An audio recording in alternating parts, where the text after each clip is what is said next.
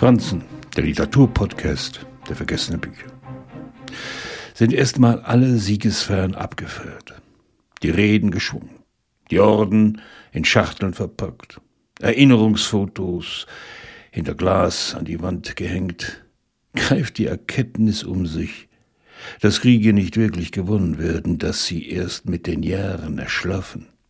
Der 1976 im Bundesstaat New York in den Catskill Mountains nahe Woodstock geborene Simon Felice erlitt als Zwölfjähriger eine Hirnblutung. Eine Not-OP, bei der ein Teil seines Gehirns entfernt wurde, rettete ihm das Leben. In der Übersetzung von Bernd Gockel erzählt Felice in Black Jesus von einem erblindeten Veteranen und einer Handvoll Menschen in einem Ort namens Gay Paris, die eines verbindet. Sie leben wie am Straßenrand abgestellt, als zu verkaufender Trödel, den niemand haben will, nicht mal geschenkt. Sie wissen noch, wie ihr Leben aussah, was es umso schwerer macht, es fortzuführen.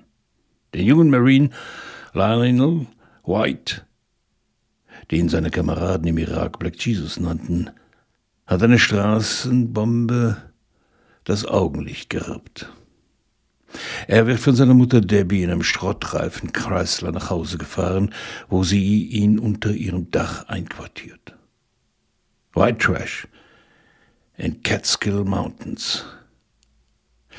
Wäre es nicht besser gewesen, tot im Krieg zurückzubleiben, statt vollgepumpt mit Schmerzmitteln auf die Hilfe anderer angewiesen zu sein?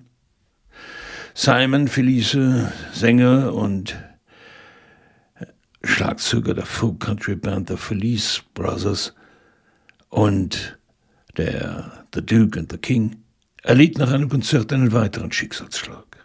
Er musste wegen eines Herzfehlers am offenen Herzen operiert werden.